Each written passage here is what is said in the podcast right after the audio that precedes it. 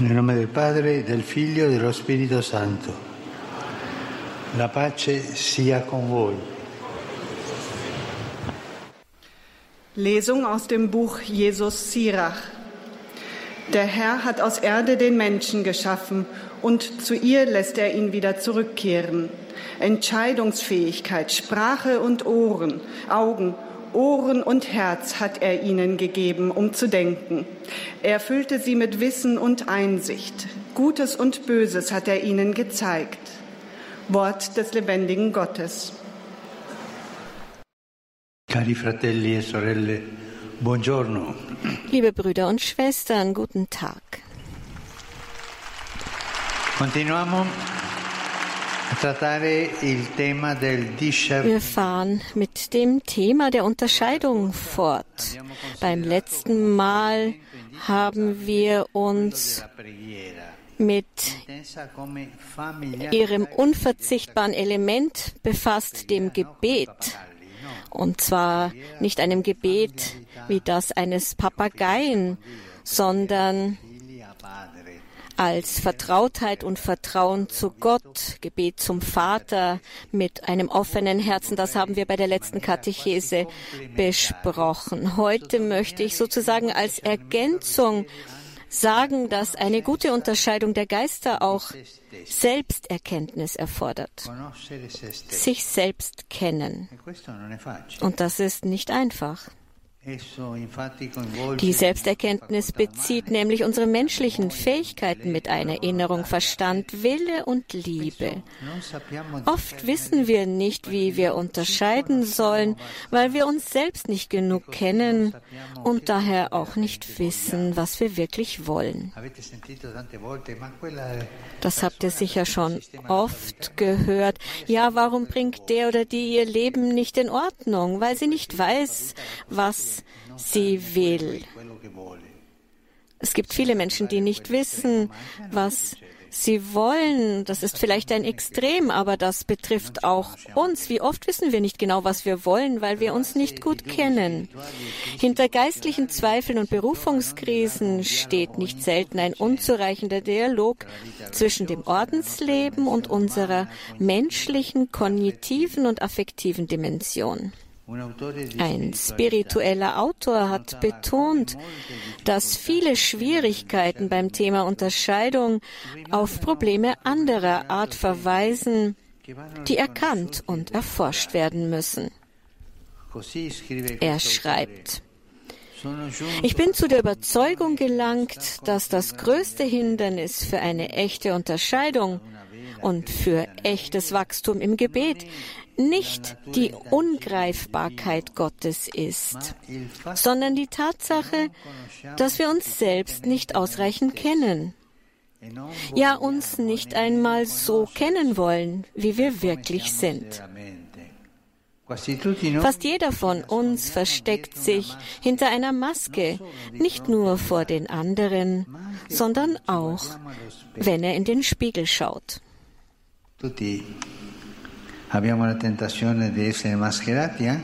Wir alle haben ja diese Versuchung, eine Maske zu tragen, auch vor uns selber.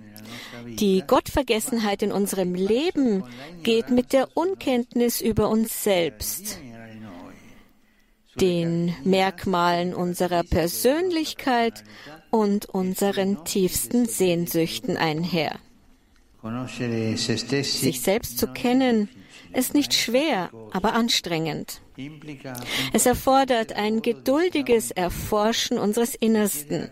Es erfordert die Fähigkeit innezuhalten, den Autopiloten abzuschalten, sich der Art und Weise bewusst zu werden, wie wir Dinge tun, der Gefühle, die uns beseelen, der immer wiederkehrenden Gedanken, die uns beeinflussen, oft ohne dass wir uns dessen bewusst wären. Und es erfordert auch, dass wir zwischen Emotionen und geistigen Fähigkeiten unterscheiden. Ich fühle ist nicht dasselbe wie ich bin entschlossen. Mir ist danach ist nicht dasselbe wie ich will. Und so erkennen wir, dass die Sicht, die wir von uns selbst und von der Realität haben, manchmal ein wenig verzerrt ist. Das zu erkennen ist eine Gnade. In der Tat kommt es oft vor, dass dass uns falsche Überzeugungen in Bezug auf die Realität, die auf früheren Erfahrungen beruhen, stark beeinflussen und die Freiheit einschränken, das zu tun, was in unserem Leben wirklich wichtig ist. Wir leben im Zeitalter der Informationstechnologie und wissen, wie wichtig es ist, Passwörter zu kennen, um in Programme zu gelangen, in denen persönliche und wertvolle Informationen gespeichert sind. Aber auch das geistliche Leben hat seine Passwörter. Es gibt Worte, die das Herz berühren, weil sie sich auf das beziehen, wofür wir besonders empfänglich sind. Der, der Verführer, der Teufel, kennt diese Schlüsselwörter gut und es ist wichtig, dass auch wir sie kennen, damit wir uns nicht dort wiederfinden, wo wir nicht sein wollen. Die Versuchung schlägt uns nicht unbedingt schlechte Dinge vor, aber Dinge, die ungeordnet sind und mit übertriebener Wichtigkeit präsentiert werden. Auf diese Weise hypnotisiert sie uns mit der Faszination, die diese Dinge auf uns ausüben. Dinge, die schön, aber illusorisch sind, die nicht halten können, was sie versprechen, und am Ende ein Gefühl der Leere und der Traurigkeit in uns zurücklassen. Dieses Gefühl der Leere und der Trauer ist ein Zeichen. Es ist das Zeichen dafür, dass wir einen falschen Weg eingeschlagen haben, die Orientierung verloren haben.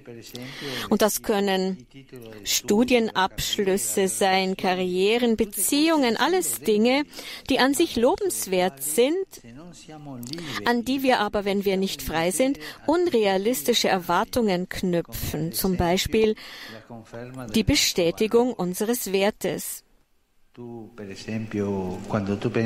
Wenn du zum Beispiel an ein Studium denkst, tust du das nur, um um dir selbst zu dienen oder um der Gemeinschaft zu dienen. Es ist wichtig zu erkennen, welche Absichten hinter den Dingen stehen. Aus diesem Missverständnis erwächst oft das größte Leid, denn nichts von alledem kann die Garantie für unsere Würde sein.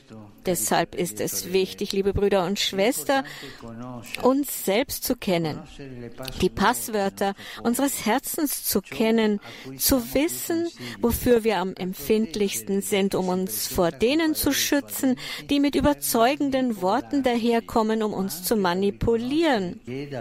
Aber wir müssen auch erkennen, was uns wirklich wichtig ist und es von den Moden des Augenblicks, den auffälligen und oberflächlichen Slogans unterscheiden werden. Quello che si dice in un programma, in televisione, qual, qual pubblicità che si fa, ci, ci tocca il cuore e ci fa andare di quella parte Denken wir nur an das, was in Fernsehprogrammen gesagt wird. Äh, da werden Dinge suggeriert, denen wir dann nachlaufen. Und da müssen wir uns fragen, bin ich frei oder lasse ich mich von den Gefühlen oder Provokationen des Augenblicks beeinflussen? Eine Hilfe dabei ist die Gewissenserforschung. Und damit meine ich nicht die Gewissenserforschung bei der Beichte. Ich habe gesündigt auf diese oder die andere Weise. Nein, ich mache an die, ich denke an die tägliche Gewissenserforschung. Und wenn ich mich frage, was ist an diesem Tag in meinem Herzen passiert? Viele Dinge. Welche? Welche Spuren haben Sie in meinem Herzen hinterlassen? Das ist Gewissenserforschung, also die gute Gewohnheit, die Ereignisse des Tages in aller Ruhe zu prüfen und zu lernen, was bei unseren Bewertungen und Entscheidungen zu beachten ist, was wir für wichtig halten, wonach wir streben und warum und was wir schließlich vorfinden. Vor allem aber muss man lernen zu erkennen, was dem Herzen Erfüllung schenkt. Was schenkt dem Herzen Erfüllung? Denn nur der Herr kann uns die Gewissheit geben, dass wir wertvoll sind. Das sagt er uns jeden Tag am Kreuz. Er ist für uns gestorben, um uns zu zeigen, wie wertvoll wir in seinen Augen sind. Es gibt kein Hindernis oder Versagen, das seine zärtliche Umarmung verhindern kann. Die Gewissenserforschung hilft sehr, denn so sehen wir,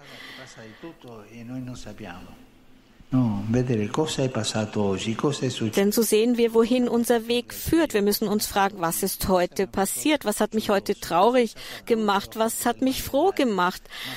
Was ist Hässliches passiert? Was hat anderen wehgetan? Diesen Weg der der Gefühle, die unser Herz beseelen, müssen wir erkennen. Wir haben letztes Mal vom Gebet gesprochen, heute sprechen wir von der Selbsterkenntnis. Das Gebet und die Selbsterkenntnis helfen uns, in der Freiheit zu wachsen. Es hilft, in der Freiheit zu wachsen. Es sind Elemente, Grundelemente des christlichen Lebens, die uns helfen, unseren Platz im Leben zu finden. Danke. Heiliger Vater, die Gläubigen deutscher Sprache möchten Ihnen ihre herzliche Zuneigung und aufrichtige Verbundenheit bekunden und versichern Sie zugleich Ihres Gebets in allen Anliegen Ihres universalen apostolischen Dienstes. Zum Schluss dieser Audienz singen wir gemeinsam das Vaterunser in lateinischer Sprache. Danach wird der Heilige Vater den apostolischen Segen erteilen. Gern schließt er darin ihre Angehörigen ein, besonders die Kinder, die älteren Menschen und die Leidenden. Er segnet auch die Rosenkränze und die übrigen Andachtsgegenstände, die sie dafür mitgebracht haben. Es folgt nun eine Zusammenfassung der Katechese des Heiligen Vaters in deutscher Sprache. Liebe Brüder und Schwestern, heute möchte ich mit euch über ein weiteres Element sprechen, das wesentlich ist für eine gute Unterscheidung der Geister, über die Selbsterkenntnis. Viele Schwierigkeiten, auch im geistlichen Leben, liegen darin begründet, dass wir uns nicht wirklich selber kennen und dies manchmal auch gar nicht ernsthaft wollen. Gern verstecken wir uns hinter Masken, vor den anderen und auch vor uns selbst. Zu einer guten Selbsterkenntnis zu gelangen, ist an sich nicht schwer, aber bisweilen ganz schön mühsam. Verlangt es doch, das eigene Innere zu erforschen. Dazu muss man innehalten, das eigene Handeln reflektieren, sich seinen Gefühlen stellen, die Herkunft einiger stets wiederkehrender Gedanken ergründen und vieles mehr. Man stellt dabei fest, dass die eigene Selbst- und Wirklichkeitswahrnehmung bisweilen ein wenig verzerrt ist. Das zu erkennen ist eine Gnade. Auch eine regelmäßige Gewissenserforschung kann helfen, die Ereignisse des Tages zu prüfen, zu ordnen und immer besser zu erkennen, was unseren unruhigen Herzen wirklich Erfüllung schenkt, nämlich die Gewissheit, dass der Herr uns liebt und wir für ihn wertvoll sind. Das Gebet und die Selbsterkenntnis helfen uns, innerlich frei zu werden, im geistlichen Leben zu wachsen und unseren Platz im Leben zu finden. Der Heilige Vater richtet nun einen kurzen Gruß auf Italienisch an die deutschsprachigen Gläubigen. Saluto con affetto i pellegrini di lingua tedesca, in particolare i chierichetti di Colonia.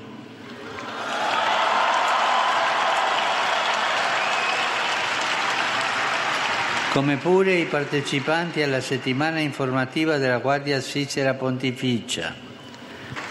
Auguro a voi giovani un buon soggiorno spiritualmente fruttuoso Roma. Signore vi aiuti tutti a crescere nell'amore e vi protegga sempre.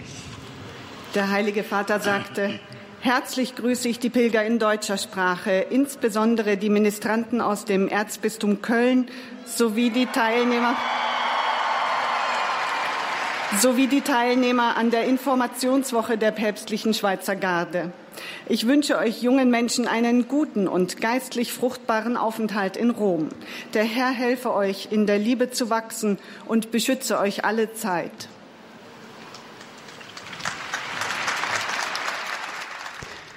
Ich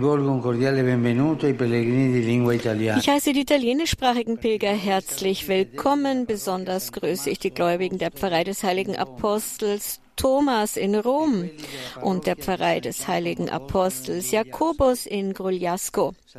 Mein Gruß geht auch an die Vertreter der Caritas von Terramoatri in Begleitung ihres Bischofs, die Gruppe der Salesianischen Sozialdienste und die Schüler der Schule Sacro Cuore in Francavilla Fontana.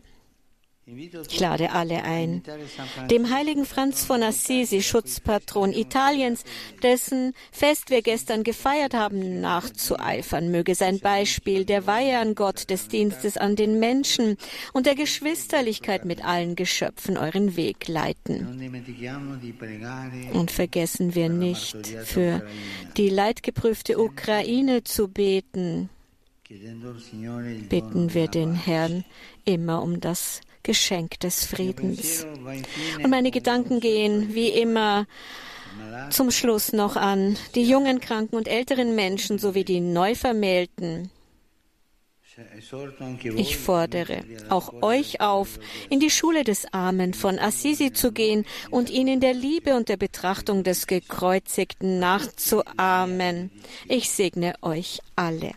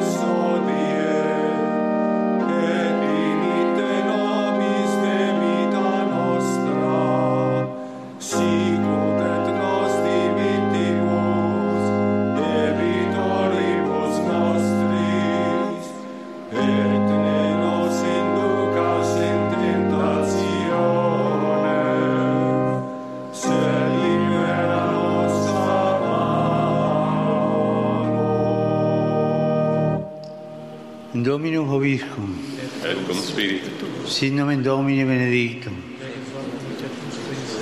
Aiutorium nostrum in nomine Domini.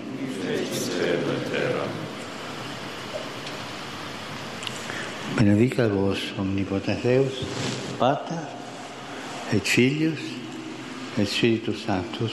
Amen. Amen.